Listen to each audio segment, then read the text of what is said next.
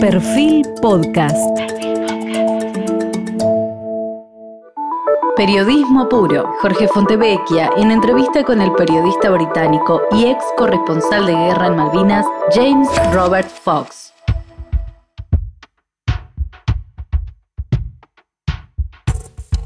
Buenas noches. Hoy está con nosotros el reportero de guerra inglés que cubrió el conflicto de Malvinas en 1982 para la BBC y quien además fue el testigo civil de la rendición de las tropas argentinas en Puerto Argentino, y su nombre es Robert Fox. Él es periodista y locutor desde 1967. Actualmente es corresponsal de defensa del diario Even Standard.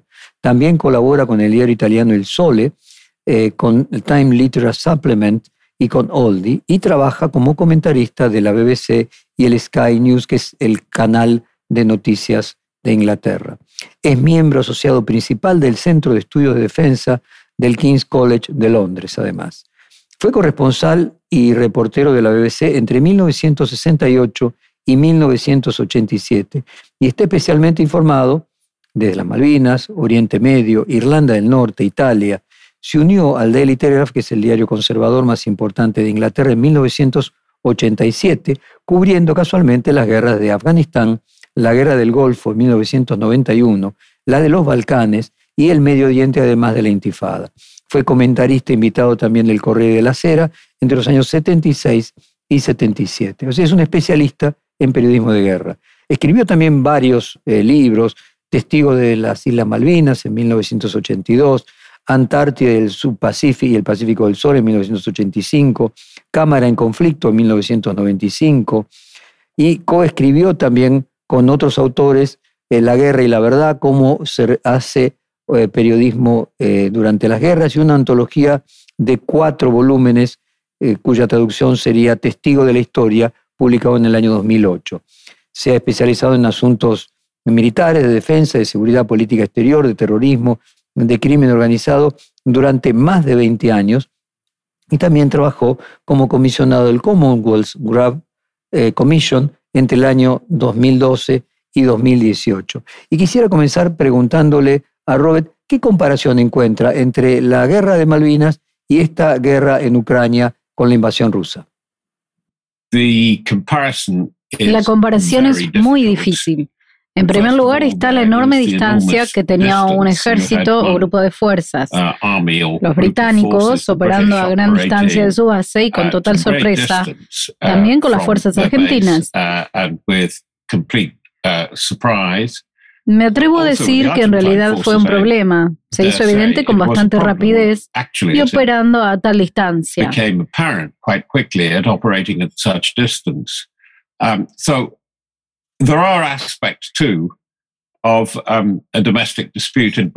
También hay aspectos de una disputa doméstica uh, y el elemento que me llama la atención, que es un punto de um, comparación uh, superficial hasta cierto punto, es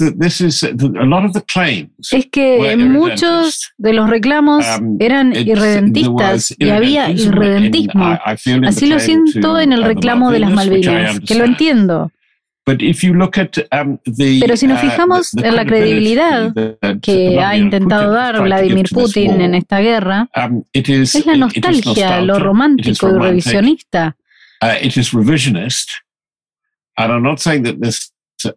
Uh, uh,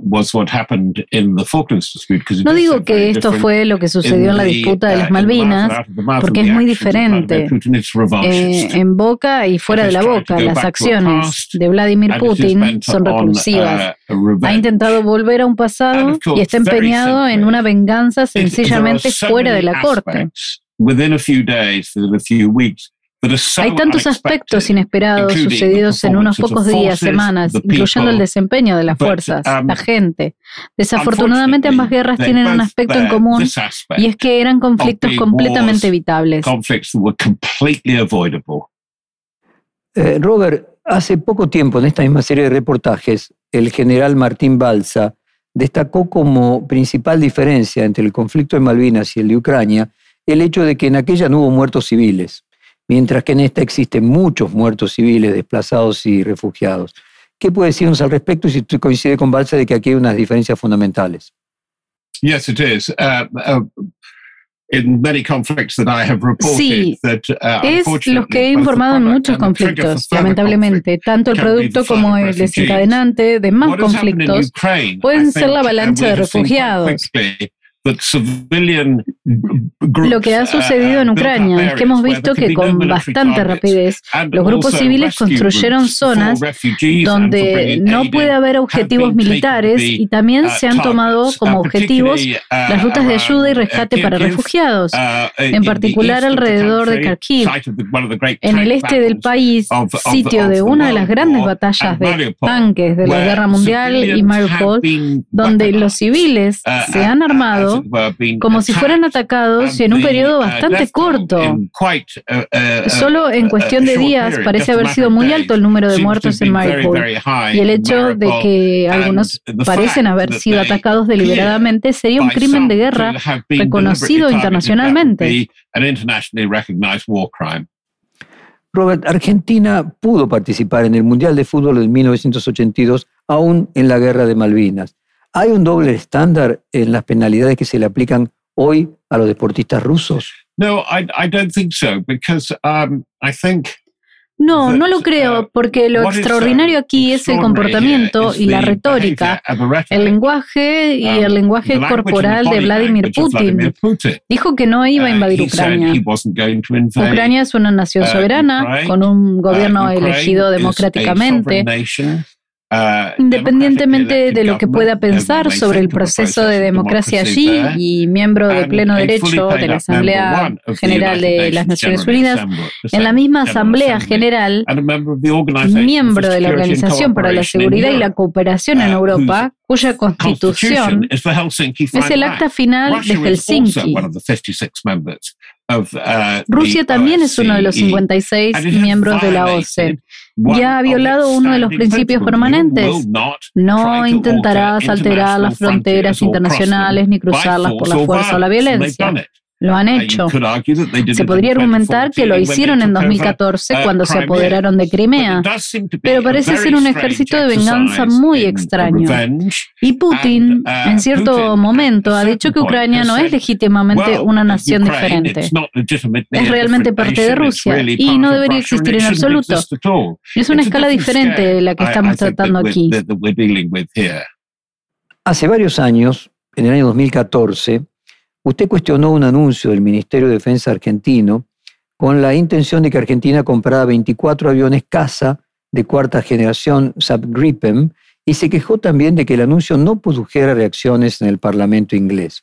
¿Sintió que ese anuncio era una amenaza de la Argentina y una posible nueva invasión de Argentina a las Islas Malvinas? Bueno, no creo que haya una amenaza implícita en la compra de los aviones, pero ciertamente fue un aumento en la capacidad y sabíamos francamente que hay una obsesión con el reclamo de Malvinas. Solo tenemos que ser conscientes de ello.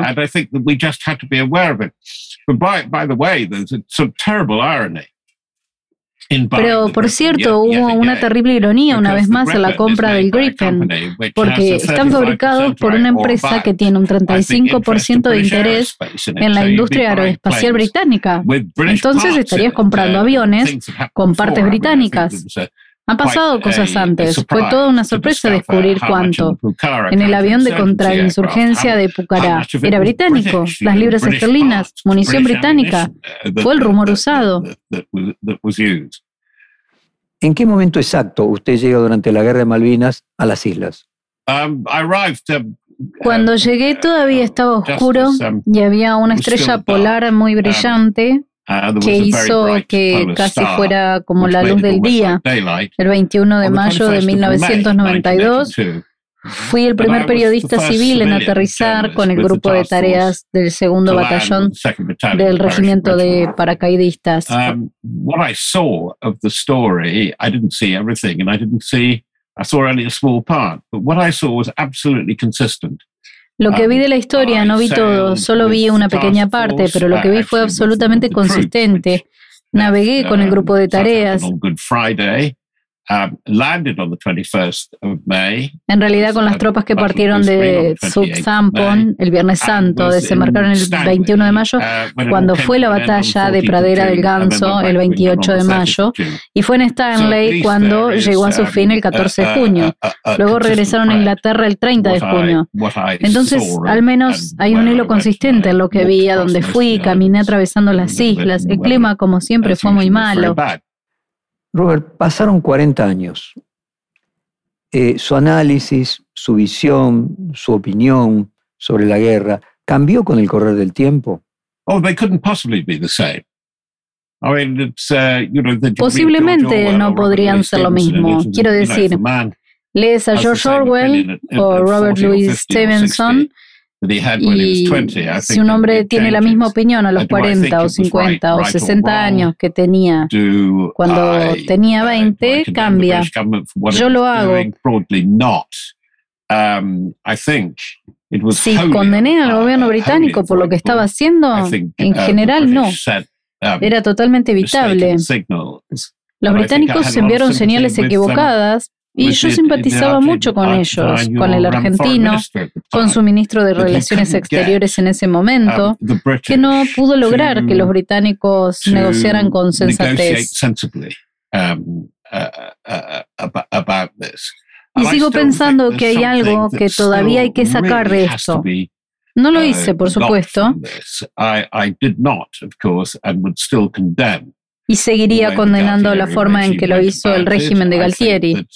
Uh, they were peaceful farmers, and there were about 2,000 or so of them, but even so, Eran agricultores pacíficos, alrededor de 2.000 de ellos, pero aún así no te adueñas voluntariamente de sus vidas y los aterrorizas, no haces eso. De todos modos, desaprobé completamente todo el desempeño espantoso del régimen militar de Galtieri y siempre lo dije. Debo decir, y esto viene de mi experiencia en Italia, uh, cuando estaba con el corriente de la acera, nos encontramos con muchas víctimas del régimen en Argentina y de hecho del régimen en Chile. De ninguna manera el gobierno de Thatcher concilió el gobierno de Chile. Siempre pensé que era un régimen terrible y uno de los efectos catalizadores de la guerra de Malvinas fue que se deshizo del régimen militar y no me arrepiento para ser franco al respecto. Esa es mi opinión y no ha cambiado. Usted fue el testigo civil en el momento en que las tropas argentinas se rinden a las inglesas. ¿Cómo fue ese momento? Trate de compartirlo con nosotros y recordarlo. Um, Lo vi dos veces. Curiosamente, uno en el que estuve un poco más involucrado por casualidad. Eso fue en Pradera del Ganso, que era una guarnición de reserva. Um, uh, Habían tenido una batalla horrible que se prolongó durante bastante tiempo en un área muy pequeña y realmente estaba permitiendo que la gente saliera porque simplemente mezclándose Viendo a los jóvenes reclutas, estaba bastante claro que muchos de ellos no querían estar ahí.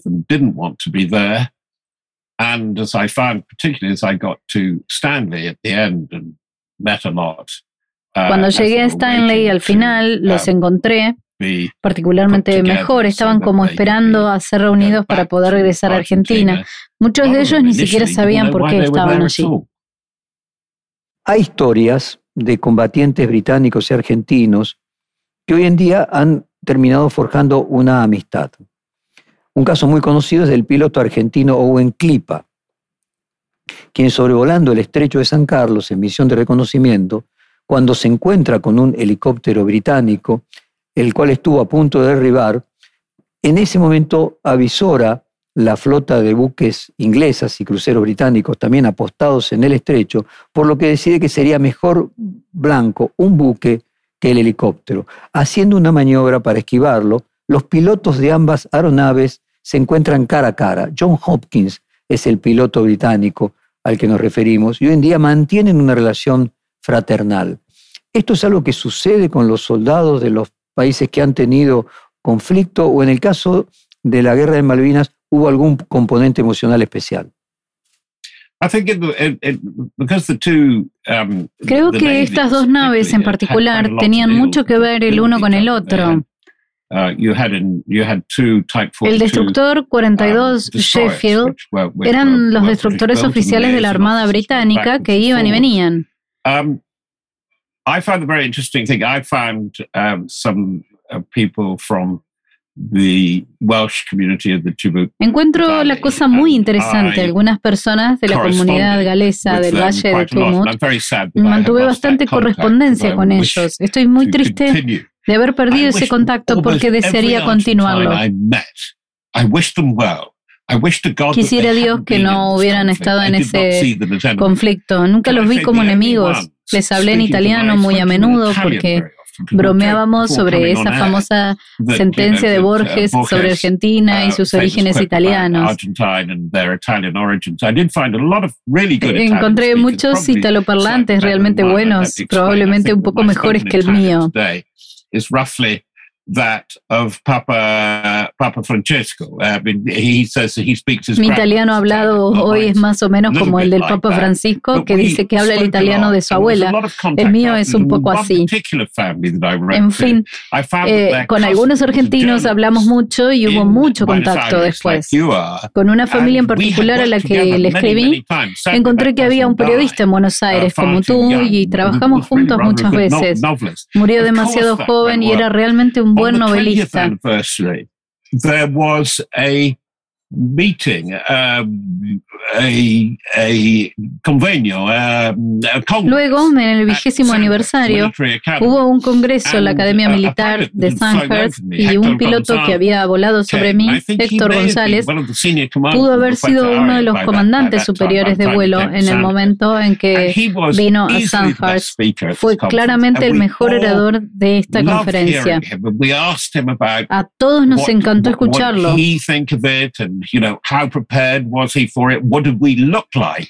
Pero le um, preguntamos cómo nos veía cuando estaba volando a gran velocidad y se le ocurrió una imagen absolutamente brillante. Dijo, ya sabes, como un hongo diminuto entre las viejas caras blancas que miran hacia arriba y apenas pudimos reconocerte porque pasamos muy poco tiempo sobre el objetivo terrestre. Hay mucha afinidad ahí, aunque pasé por casi tres uh, batallas. Uh, no hay amargura en absoluto sobre este hombre. Es triste, nunca he visitado Argentina y he querido. Tengo muchas ganas de ir a Buenos Aires, um, aunque ya es un poco tarde. Uh, Tengo 77 años y unos meses.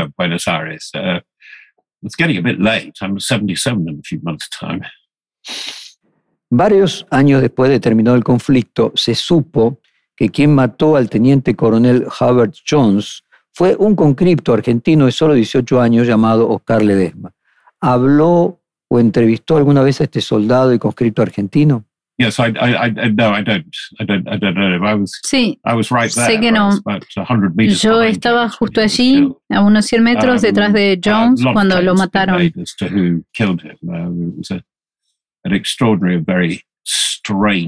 Um, Se han hecho muchas um, afirmaciones sobre quién lo mató. Diría que fue un episodio muy extraño, extraordinario. Sí, sería interesante. Conozco muy bien a la viuda de Jones. Um, He estado en este negocio casi 55 años de mi vida y sí, muchas anécdotas sobre eso. No es que no les haga caso, pero um, tampoco les doy demasiada importancia. Uh, Hay muchas más uh, personas fascinantes en las que pienso cuando pienso en las Malvinas, en Argentina, porque la única persona que habló de Borges, nunca lo discutí realmente. Habíamos decidido sentarnos y hablar de eso porque estaba fascinado con lo que se me había ocurrido. Fue Italo Calvino, quien es una de las figuras literarias más distinguidas que he tenido el privilegio de conocer. Uh, Argentina. y creo que la esposa era argentina o había vivido en Argentina y él realmente quería discutir todo el asunto. Y luego, lamentablemente, él también murió demasiado joven. Um, Tenía solo 61 años. Mucha de mi experiencia sobre esto no es particularmente británica, porque pasé mucho tiempo en Italia, Francia y los Países Bajos, aunque no tanto en España. Me resulta muy difícil llegar a calificarlo 40 años después, porque me golpea personalmente y es completamente significativo por ser un episodio muy extraño y excéntrico en mi vida. Y por cierto, fui uno de los periodistas sobrevivientes allí, aprendí mucho y conocí a mucha gente, um, pero la vida uh, continúa. Estuve en Afganistán, en el final de la Guerra Fría, en los Balcanes. Estuve mucho en el Medio Oriente.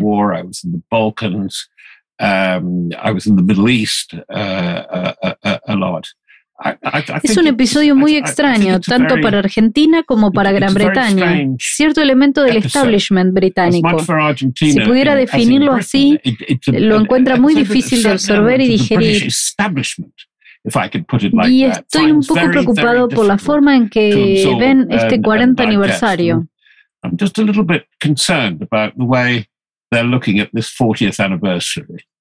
Volviendo al tema del rearme en aviones de la Argentina, eh, hubo una compra de aviones superetandar viejos que Argentina compró por 14 millones de dólares cada uno, que se estima que obligó a Inglaterra a invertir en un sistema de defensa antiaéreo que pudo haberle costado en radares alrededor de 200 millones de dólares. ¿Es correcto decir que por cada dólar que invierte la Argentina en armamento, Inglaterra tiene que invertir 100 veces esa cantidad para anular las posibilidades de ataque? I, th I think it's a bit of an exaggeration because um, the, uh, the, they've really pared down um, the I'm giving no secrets away because I'm, anyway, I'm not. Creo que es un poco exagerado porque realmente ha reducido el hecho de revelar secretos. But, uh, after a long, long break, a couple of years ago, no estoy al tanto de secretos militares de este tipo, pero después de un largo descanso hace un par de años, volví de visita y siempre se están actualizando. Es un gasto, pero no es un gasto enorme, porque los radares y demás tipos de cosas con las que quieren experimentar. De todos modos, el radar británico es muy bueno, particularmente en el destructor tipo 45. El espejo de uh, popa es bastante uh, mejor que el uh, equivalente estadounidense en el Arleigh Burke, como cruceros o destructores. Um, es una gran parte del paquete en cuanto a lo que hacen. Es muy interesante la RAF sobre las Malvinas pero es un servicio culturalmente muy extraño, en parte desde defender las Malvinas, y es un gasto que debería preocuparnos. No es extremadamente caro. Sin embargo, si le preguntamos a los pilotos que están volando uh, el Eurofighter Typhoon, les encanta porque los cielos um, están abiertos y pueden entrenar.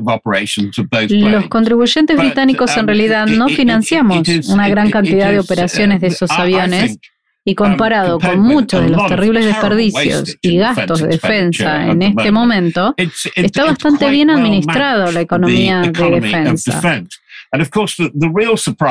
Por supuesto, la verdadera sorpresa, que no es ninguna novedad para usted, es cuán viable es este tipo de mini economía. Esta extraña um, economía de las propias islas se debe en gran parte a la uh, pesca, en gran parte al turismo y luego geoestratégicamente. because it leads us uh, into Antarctica. De hecho, se han vuelto bastante más importantes para Gran Bretaña porque nos lleva a la Antártida. Y la guerra tuvo el efecto de que la señora Thatcher se interesara por fin en el British Antarctic Survey. He tenido la suerte de ir a ver el trabajo del British Antarctic Survey en la década de 1980 y la ciencia. No es ciencia militar y no es un arma militar en absoluto. Es absolutamente fantástico, fascinante y famoso. Debería ser uh, famoso por una cosa, porque fue el British Antarctic Survey en Haile Bay y Gibraltar, esta estación que desaparece del ojo y el hielo cada pocos años. Pero descubrieron el agujero de ozono y fue un gran experimento. Luego lo notificaron a la NASA que examinó y confirmó el descubrimiento británico.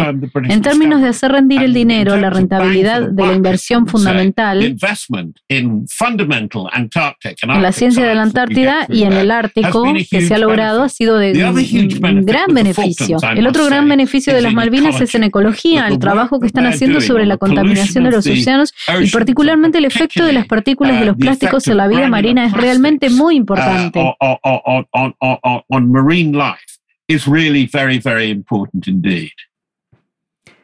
¿Qué relevancia estratégica tienen hoy las Malvinas para el Reino Unido? El Reino Unido está pasando por una insana crisis existencial, un momento bastante severo de crisis de identidad, excepto con Europa. Por supuesto, es una potencia europea, pero todo el episodio del Brexit fue ridículo, dañino y duradero. Llevará más tiempo que el resto de mi vida corregirlo. Ahora bien, esto se relaciona con el lugar en el que Gran Bretaña se ve a sí misma en el océano. Y es como si algo hubiera sobrevivido del pasado, es como centrarse en eso. Teníamos el contrato de arrendamiento de uh, Hong Kong, pero ahora miramos a las Malvinas. Sí, hay un interés. Hay un lazo cultural allí, pero espero que ahora sea el momento de tener un acuerdo real, algún tipo de asociación uh, más uh, positiva sobre las islas con Argentina. Tenga en cuenta que no estoy diciendo que tengamos que volver a ejecutar la contienda y probablemente deberíamos ver el reclamo irredentista. Después de todo, es justo reclamar e ir a los tribunales legales de la ONU. Tendría que decir que tienes mala suerte si quieres que hable de ese tipo de cosas, porque estas disputas territoriales son muy anticuadas.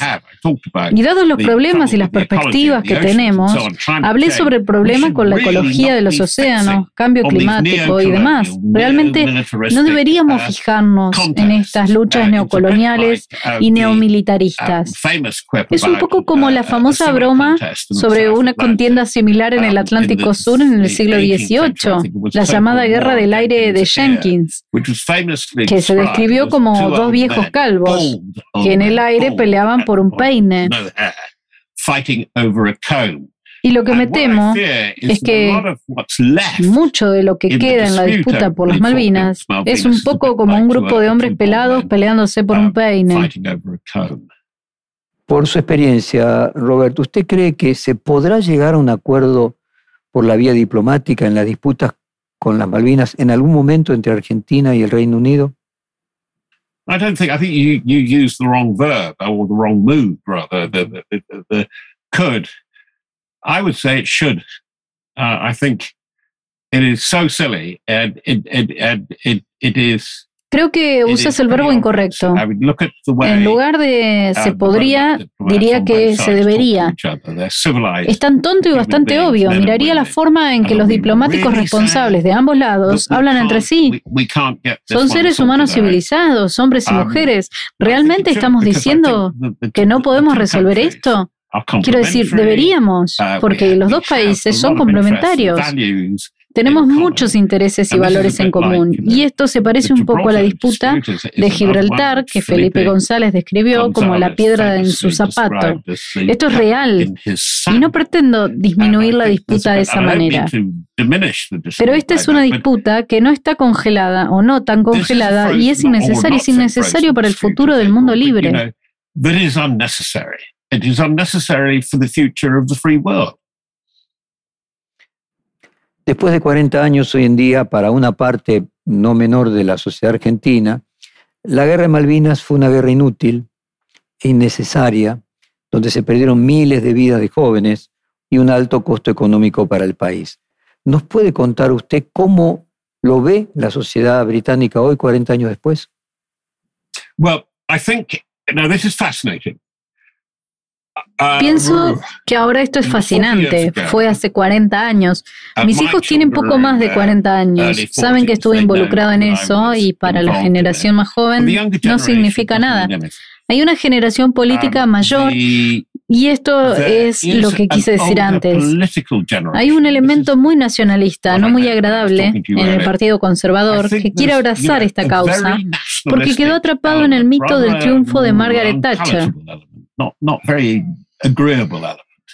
In the Conservative Party that wants to embrace this because it got caught up with the myth of um, Margaret Thatcher's uh, trial. Es por eso que en lo que respecta a mi uh, trabajo y al aniversario, estoy en el Reino Unido y algunos de mis amigos que están en el ejército mantenemos un uh, perfil muy militarista sobre el triunfalismo. Pero se resolverá solo. Lo otro es que hay que mirar la cultura argentina. La mayoría de los jóvenes británicos, como mis hijos y sus amigos más jóvenes, es tan atractivo y nadie realmente quiere un conflicto. Esto tan viejo. But you see, the other thing is that you have to look at the culture of Argentina, which most young Brits, like my children and their younger friends, es un conflicto absolutamente innecesario. Se interpone en el camino. Um, Hay personas que están en el servicio público en el momento en que se le da demasiado énfasis y le dio a Gran um, Bretaña una idea equivocada de sí misma. Incluso las fuerzas que participaron oh, eran solo un pequeño porcentaje de la fuerza. Y lo que dicen es que teníamos fuerzas armadas proporcionalmente muy grandes en ese momento very large armed forces at the time. Volviendo a junio, julio, agosto de 1982, se encontraron con uh, personas que querían saber qué pasaba. Una gran cantidad de marineros y aviadores británicos estacionados en Alemania trabajando en Irlanda del Norte, el ejército pensó que esto realmente no debería haber sucedido. No era realmente asunto del ejército, la armada y la fuerza aérea hacer este tipo de guerra. Ellos no creían en eso. Cuando ingreso en el tema de la guerra en Ucrania específicamente, y déjeme comenzar diciéndole que prácticamente todas las derrotas importantes han dado lugar a un cambio radical en el caso de Rusia. La guerra de Crimea en 1853-1856 precipitó la revolución liberal del zar Alejandro II. La guerra ruso-japonesa en 1904 y 1905 provocó la primera revolución rusa. La catástrofe de la Primera Guerra Mundial provocó la abdicación del zar Nicolás II y la revolución bolchevique. Y la guerra en Afganistán se convirtió en un factor decisivo para las reformas de Mikhail Gorbachev, Asimismo, previamente, la retirada de Cuba de los misiles contribuyó de manera significativa a la pérdida de poder de Nikita Khrushchev dos años después. ¿Qué cambios sustanciales en el orden político podría traer una derrota de Rusia contra la OTAN? Es muy difícil porque no se verá como una derrota de la OTAN, pero donde estamos hablando, algo les ha ido muy mal a los rusos en Ucrania. Este poderoso ejército no se ha desempeñado bien contra un ejército mucho más pequeño y una resistencia interna muy dispersa. Uh, Mientras hablamos sabemos que la mayor parte del ejército está muy dividida. Eso también es parte del problema.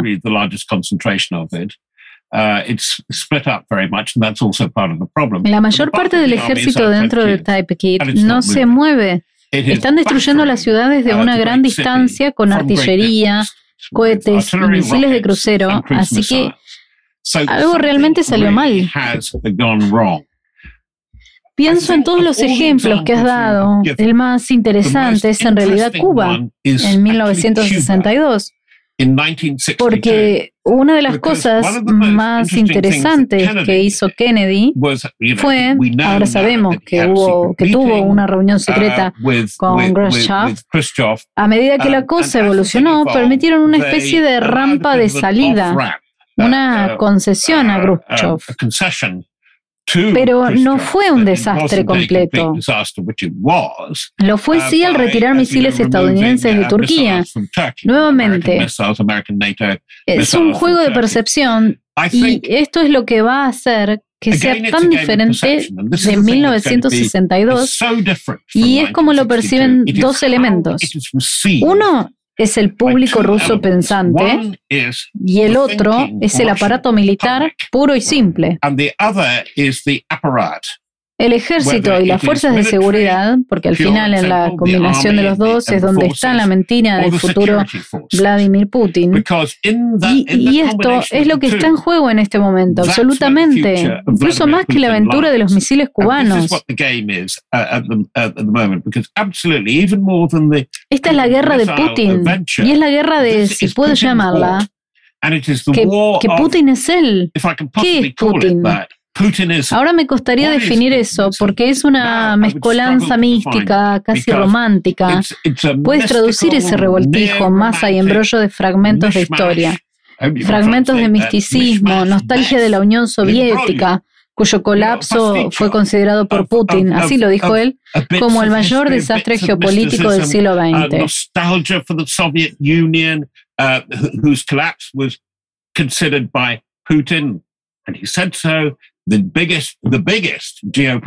Tomando prestada una frase de Donald Trump, diría que lo que Putin trataba de hacer era devolver a hacer grande a Rusia. y este no es un trabajo tan fácil, dada la racha de la economía um, rusa. Entonces, si se trata de una retirada o una derrota, en cualquier término, la forma en que termine ahora será crucial y puedo citar todos los ejemplos de la historia la guerra de Crimea, la guerra ruso-japonesa, etc. Um, la historia no es un modelo aquí, puede ser una guía. Pero como periodista siempre hay que preguntarse qué es diferente esta vez.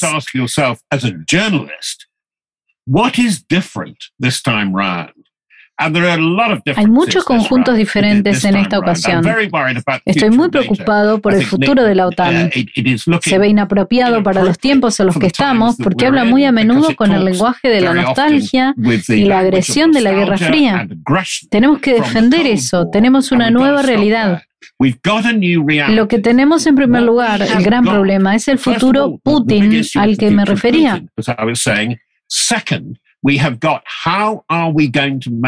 En segundo lugar, tenemos el tema de cómo vamos a gestionar la paz, la seguridad y la prosperidad en el bloque euroasiático más amplio. Esto es lo que a Europa le está costando mucho encontrar. El hecho es que tuvimos enfrentamientos al otro lado de la frontera interior alemana en la Guerra Fría. Históricamente hubo confrontación para volver a la historia sobre la Edad Media. Desde los tiempos de Carlomagno hasta 1945 se disputó la tierra, Francia, Alemania. Eso ha cambiado ahora porque lo que Putin estaba tratando de hacer era construir una nueva entidad europea a la que estaba imitando muy conscientemente, usando el nombre una y otra vez de Pedro el Grande una nueva realidad europea que tendría Rusia en el centro. Es por eso que le dice a la OTAN que debe retroceder, esta gente debería unirse, las armas agresivas deben irse, las armas nucleares estadounidenses deberían desaparecer.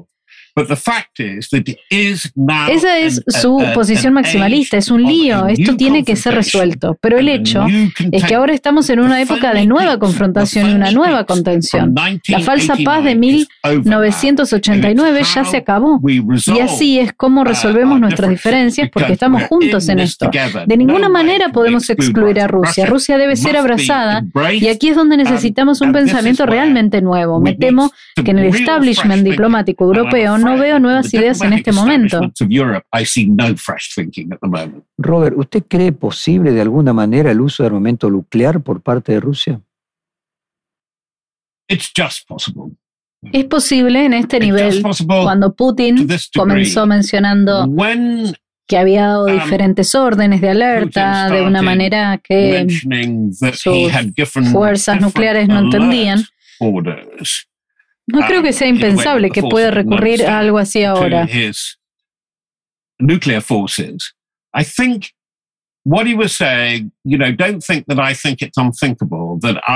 Hay una diferencia aquí entre el este y el oeste, entre la mayoría de las doctrinas de la OTAN y las doctrinas de las Fuerzas Armadas de la OTAN y de las fuerzas rusas, porque las fuerzas rusas sí contemplan la posibilidad de que se usen armas nucleares tácticas en el campo de batalla sin que la contienda sea estratégica, lo que considero una tontería. Una vez que empiezas, ya estás ahí. Es como estar medio embarazada. Todo el lugar se vuelve nuclear. Ese es el gran riesgo, porque hay mucha gente alrededor de Putin que diría, una vez que comiences estaremos terminados. Um, Empezamos, terminamos. Porque mientras no tengas reconocida la doctrina del loco y asegurada la mutua destrucción, todavía estarás ahí y aún entendemos lo que eso significa, porque es un juego en el que no se gana. No es un juego de suma cero, es un juego sin ganancias. Una vez que usas armas nucleares, Podrías tener al dictador en su búnker volviéndose loco y diciendo que es Armagedón. Y eso es miedo, es la lógica del doctor Strangelove. Maravillosa película, pero el libro es aún mejor. Pequeño libro escrito por un hombre llamado Peter George, que fue piloto en la batalla de Gran Bretaña, y lo que le preocupaba de ser piloto en la Segunda Guerra Mundial era la lógica del mando de la ilógica del mando. Si alguien te da una orden loca que sabes que es tan autodestructiva como destructiva, debes decir que no. Este es el punto que, surgió, obviamente, en Nuremberg, cuando rechazas una orden que es legítimo rechazar. Por cierto, este argumento atraviesa los niveles de mando del ejército ruso mientras hablamos. Cuando te piden que hagas algo, dices que los ucranianos son tus primos, que tu país en realidad es tu base. Y sin embargo, quieres hacer pedazos a sus madres embarazadas. Sé que esto no funciona y deberían irse a casa y quedarse allí porque podemos ver el nivel de disidencia. Esto responde a su pregunta sobre la energía nuclear. Sí, hay algo muy extraño en la imaginación casi mística de Putin en ese momento, en este momento, que lo lleva a pensar que podría usar un arma nuclear y salir impune. Está pensando de manera similar respecto al gas en particular, no, digo biológicas y cosas similares. No le importa perder el tiempo con armas químicas. Aprobada perfectamente el uso de polonio contra Alexandre Litvinenko en un intento de asesinato estatal y contra Sergei Skripal. en marzo de 2018 en Salisbury. Sergei y Julia Skripal, muy crucial, un ex diplomático británico, curiosamente muy bueno, muy extremo, extremadamente distinguido. Una de nuestras principales figuras diplomáticas señaló el hecho de que conocí y trabajaba con líderes rusos prácticamente desde el final de la Guerra Fría, como diplomática junior durante todo el proceso, y dice que hay una diferencia real en la actitud de Putin hacia el uso de armas químicas por parte de sus apoderados y aliados en Siria.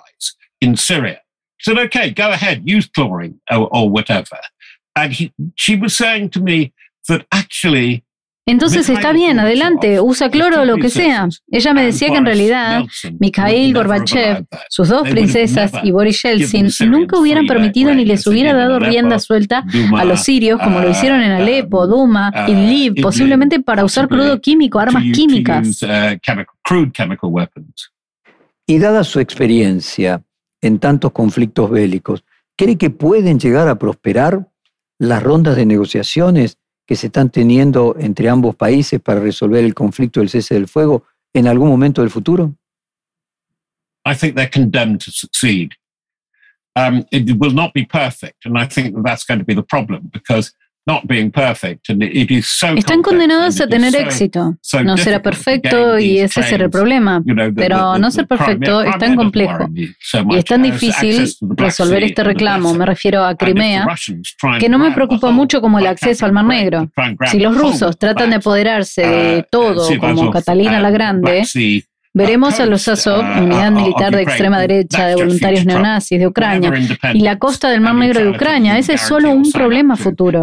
Cualquiera que sea la independencia y la neutralidad que garantice o firme la propia Ucrania, mantiene su capital en Kiev. La otra cosa que es cultural en cuanto a por qué esto no tendrá éxito es Kiev. Desde Kiev oeste parece oeste. El verdadero problema para Putin es que los ucranianos pueden decir que no solicitarán ingresar en la OTAN. La OTAN debe mejorar, necesita actualizarse y debería parecerse mucho más a la OSCE, la Organización para la Seguridad y la Cooperación en Europa, que a un pacto defensivo agresivo y sobrearmado, que fue como comenzó en 1949. Pero lo que no se puede detener con los ucranianos es que mirarán hacia el oeste, mirarán las buenas relaciones que se han forjado viejos amigos, viejos enemigos, verdaderos primos y parientes que tienes con Polonia y los demás uh, que han salido muy bien, muy fuertes.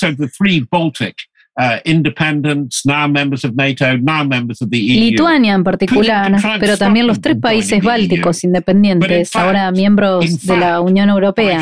Putin puede intentar evitar que se unan a la Unión Europea. Pero de hecho, comprando y yendo a la escuela, muchos ucranianos, la mayoría de ellos, se unirán a la Unión Europea. Ahí es donde estamos viendo algo nuevo. Las cosas están empezando a cambiar.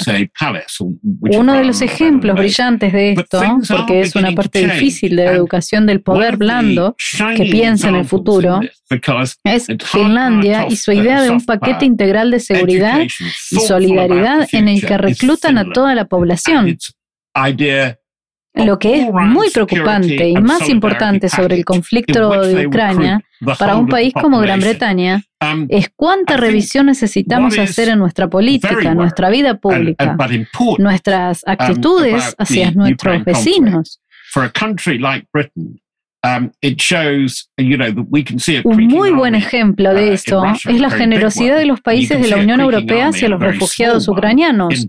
Muchos ucranianos quieren venir a Gran Bretaña y los británicos, bajo el mando de Boris Johnson, su ministra del Interior, Priti Patel, han sido bastante desagradables y desesperanzados e con todos estos ucranianos uh, que quieren venir que realmente han trabajado, ha habido un gran beneficio para la economía y la sociedad de este país.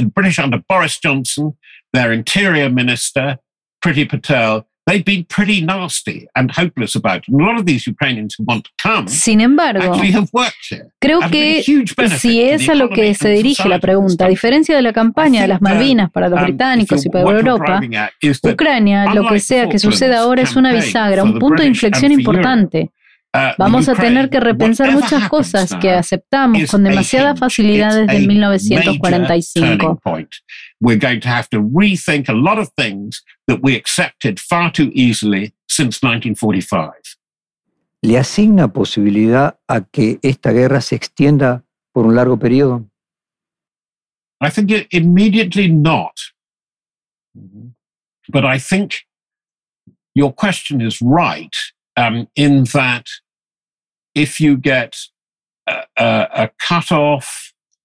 Rápidamente pienso que no, pero tu pregunta es correcta. De hecho, si tienes una Rusia resentida, cortada y con liderazgo de alguien como Putin, porque quien reemplace a Putin muy probablemente sea como él.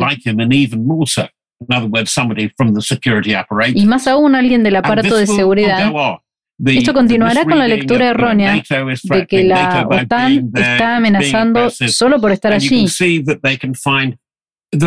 Está siendo opresivo y si miras por toda Europa del Este, de Eurasia, uh, están todos estos conflictos uh, congelados que han reaparecido de repente.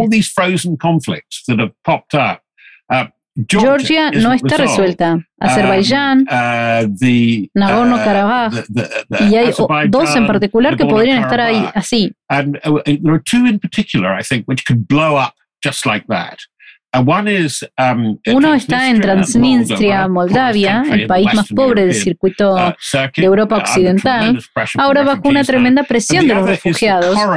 Y el otro es el corredor de Kaliningrado, enclave entre Lituania y Polonia, que Rusia tiene y debe mantener como su principal base naval de aguas cálidas en el um, interior del Báltico. Es absolutamente vital para la población rusa.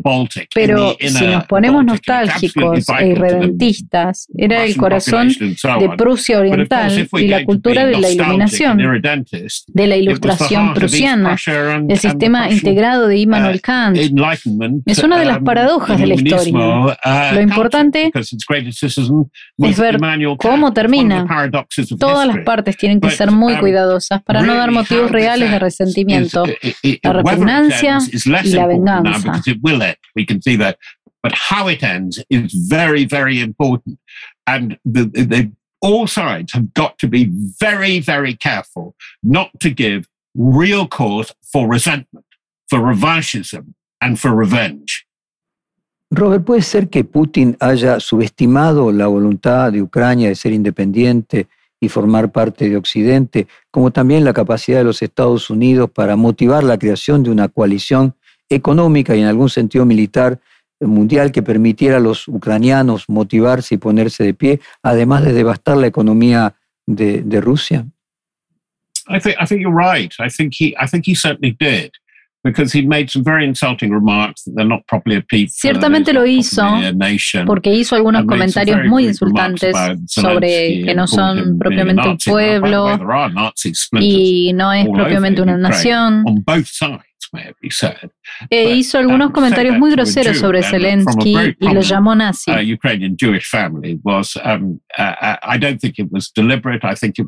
Por cierto, hay decisiones nazis en toda Ucrania, en ambos lados, pero decir eso a un judío de una familia judía ucraniana muy prominente, no creo que fuera uh, deliberado.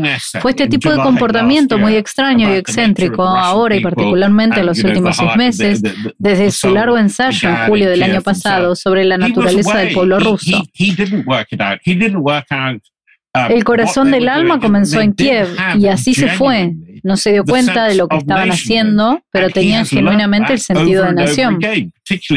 Eh, ha aprendido eso una y otra vez, particularmente con el llamado levantamiento de Maidán en 2014, uh, que vio a su hombre, Víctor Yanukovych, expulsado de una manera muy poco uh, ceremoniosa. Uh, y, Yanukovych ha apoyado que los rusos se portaron muy mal. Um, Algunos de los asesores militares que han regresado, muchos de ellos fueron asesinados, curiosamente. Y la otra cosa, tienes toda la razón. Algo que le ha pasado a las Fuerzas Armadas ucranianas, que son terriblemente buenas en el contraataque. Es la insurgencia guerrillera de contraataque, es como una insurgencia.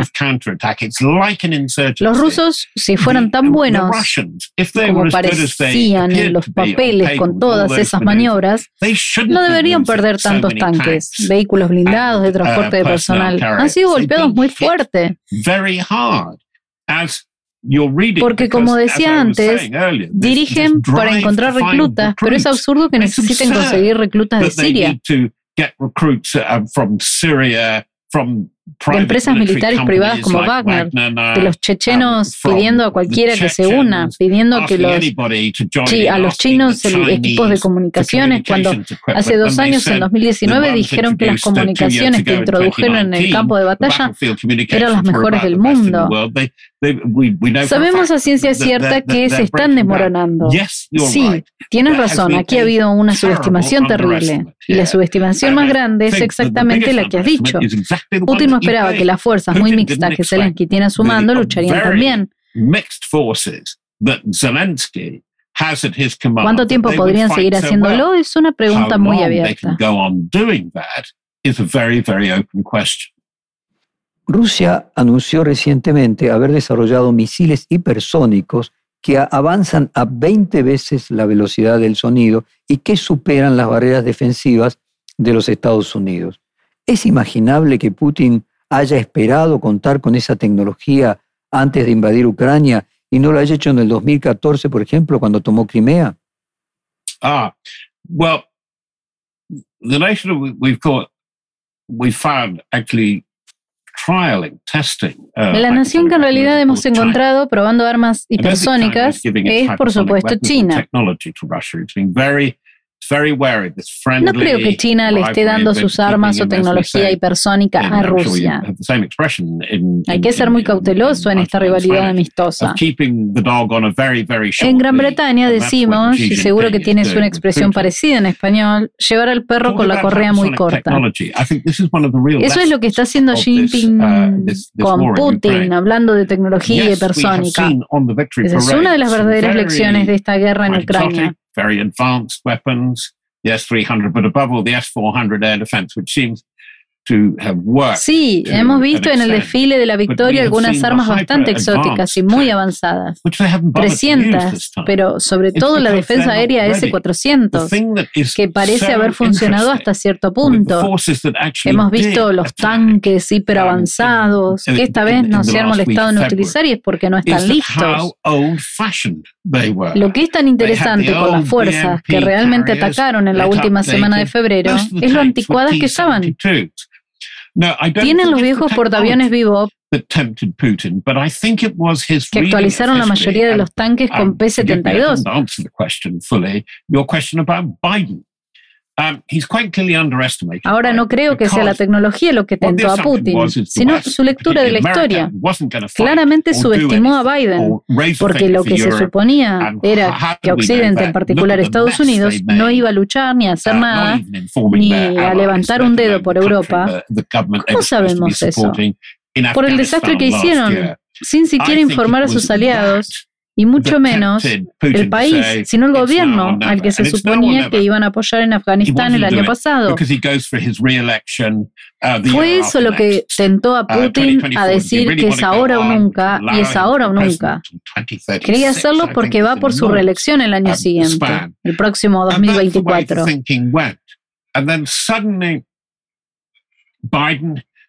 ¿De verdad quiere uh, continuar con lo que le permitía ser presidente hasta 2036?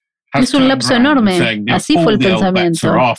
De repente Biden, y ha habido algunas sorpresas reales en esto, la forma uh, en que Schultz se dio la vuelta y dijo que no todas las viejas apuestas están fuera de lugar, pero por espantosos que fueran sus modales personales, tenía un entendimiento real con Angela Merkel, hablaban el idioma del otro y pensó que tenían a Gerard Schroeder, el predecesor, el predecesor de Merkel, sentado allí en la vicepresidencia de Gazprom y sus varias empresas, todo eso iba a estar bien.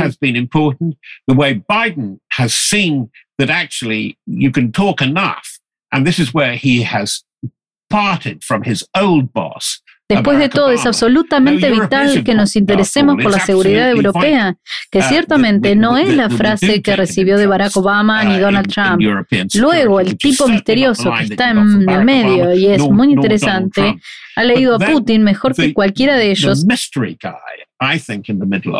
Es Emmanuel Macron. Y Putin también lo interpretó mal, porque Macron está luchando un poco en las uh, encuestas. Está luchando por la reelección, pero Macron ha pasado mucho tiempo hablando con Putin. Y por cierto, él fue el primero en decir, este tipo ha cambiado, ha habido un cambio de personalidad importante. Fue el primero en decirlo y les advirtió a sus aliados cercanos, incluidos Boris Johnson, Mario Draghi, que debían ser muy conscientes de lo que ello significa. Ha habido un muy buen intercambio de opiniones y apoyo. Johnson, Mario Draghi, said, look, una de las cosas interesantes, no solo los grandes jugadores que he mencionado, son los escandinavos, se han vuelto tan importantes en esto y en particular en Finlandia, Noruega, Suecia, Dinamarca y los Países Bajos, se tiene en cuenta lo que piensan y hacia dónde van. Y sobre todo Polonia. Ahora es fundamental e incluso por error, un ataque a Polonia realmente iniciaría una guerra regional y posiblemente global. even by mistake, an attack on Poland really would start a regional and possibly a global war. Rusia ya fue invadida por Napoleón y por Hitler. Ambos llegaron a las puertas de Moscú, porque no hay ninguna barrera natural que detenga la invasión desde Europa, como sí la tiene Estados Unidos e Inglaterra por el mar, el océano que las rodea. ¿Puede explicarse en esta memoria atávica cierta paranoia de los líderes rusos? Oh, yes. I think you're absolutely right. I think sí, tienes toda la razón. Hay algo de supervivencia al mirar hacia atrás. Y sabemos que Napoleón y Hitler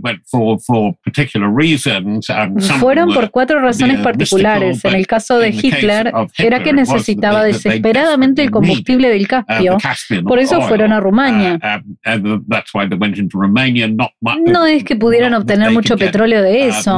Por eso decía que me preocupaba mucho la nueva visión de la contención, porque la división de Europa, que se suponía que la Unión Europea y la CE debían resolver, como dije, era el Reino Medio. Pero entre los franceses y los alemanes está la batalla perpetua entre el Imperio alemán y el Imperio francés. Lo que me preocupa ahora es que el cambio y la línea uh, divisoria estén en alguna otra parte. Uh, Pensé que podría haber sido la NEPA, pero está en las fronteras de Ucrania y eso es lo que incluso estaba pensando Putin. Rusia es una gran masa de tierra, territorialmente es el país más grande del mundo. Tiene una población que envejece y disminuye, al igual que, Ucrania. Verlo en términos tan anticuados como lo hace la gente es muy preocupante. Tiene que haber una nueva dispensación a través de acuerdos, edificios secundarios, intercambios culturales, iniciativas económicas, porque hay toda un área ahí afuera, un montón de áreas en las que tienen que interesarse. Ya no estamos excluidos como África, como Eurasia más amplia, como Asia Oceánica.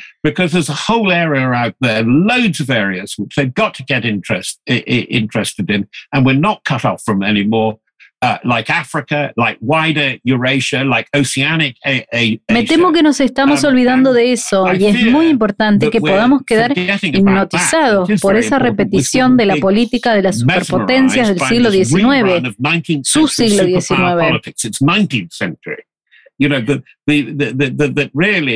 En realidad la Rusia soviética y los Estados Unidos como superpotencias eran reposiciones de los grandes imperios de los otomanos, los austrohúngaros y los zares.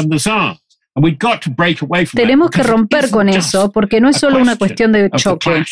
China, Rusia, Estados Unidos, Europa, por supuesto, porque tenemos a India, que sería de lejos la nación más numerosa para 2050. Tenemos a Europa, tenemos a Oceanía en general, incluso donde se encuentra América del Sur y tenemos África, el enorme crecimiento, el crecimiento demográfico y las tensiones que lo acompañan, particularmente agravadas por el cambio climático. Esa es la nueva agenda. El tipo de cosas con las que tú y yo hemos ocupado la mayor parte de esta conversación son cosas viejas. No es relevante, pero hay otras cosas que son igualmente relevantes y lo serán aún más. Robert, si ya no existe más la Guerra Fría, no existe más el Pacto de Varsovia, no existe más la Unión Soviética, no existe más el comunismo, ¿para qué? ¿Cuál es el sentido de la OTAN? Y en ese sentido, se podría decir que la OTAN en realidad no era contra el comunismo, sino contra Asia, y que en ese sentido incluye y sigue incluyendo a Rusia, ya no es más ex Unión Soviética, y a China. Yes, I, I think that this is the problem. And I think that NATO Sí, ese es el problema y la OTAN realmente tiene que redefinirse porque es una lástima. Uh, uh, si es un acuerdo de seguridad mutua, entonces debe uh, abandonar la idea de la confrontación. Sí, es una posibilidad real. Pero la OTAN se define a sí misma en la nueva era de la contención como opuesto militarmente a China y Rusia, que por cierto no está fusionada con Rusia. There together with Russia, uh, and it will be uh, emphasized and welded by the Ukraine dispute that that Se enfatizará y soldará por la disputa de Ucrania uh, que Rusia es ahora el cliente de China, que realmente no tiene una cláusula de salida de la terrible crisis socioeconómica en la que se encuentra. Uh, Habrá sido catalizada por Ucrania con China. Pero sería una pena que las potencias occidentales se definieran por la confrontación, porque ese fue el verdadero error. Había muchas cosas sucediendo, mucha irritación. Recordemos los Balcanes occidentales, los problemas con Irak, con el genocidio en uh, África y luego vino el surgimiento del Estado Islámico y todo lo que presentó. Pero el alcance a Rusia fue pobre, a menudo no está allí. El enfoque fue cínico en realidad cuando se suponía que con la OTAN sería más pacífico hacer y ayudar a la paz en lugar de confrontar después de 1989. Definido en un discurso muy famoso por Jake Baker, el tercero del secretario de Estado estadounidense en Berlín, um,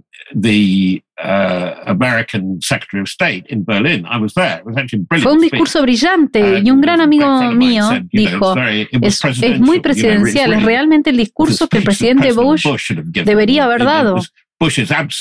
Esa fue la ausencia de Bush, uh, de la que creo que fue culpable cuando cayó el muro y hubo uh, confusión, se desviaron.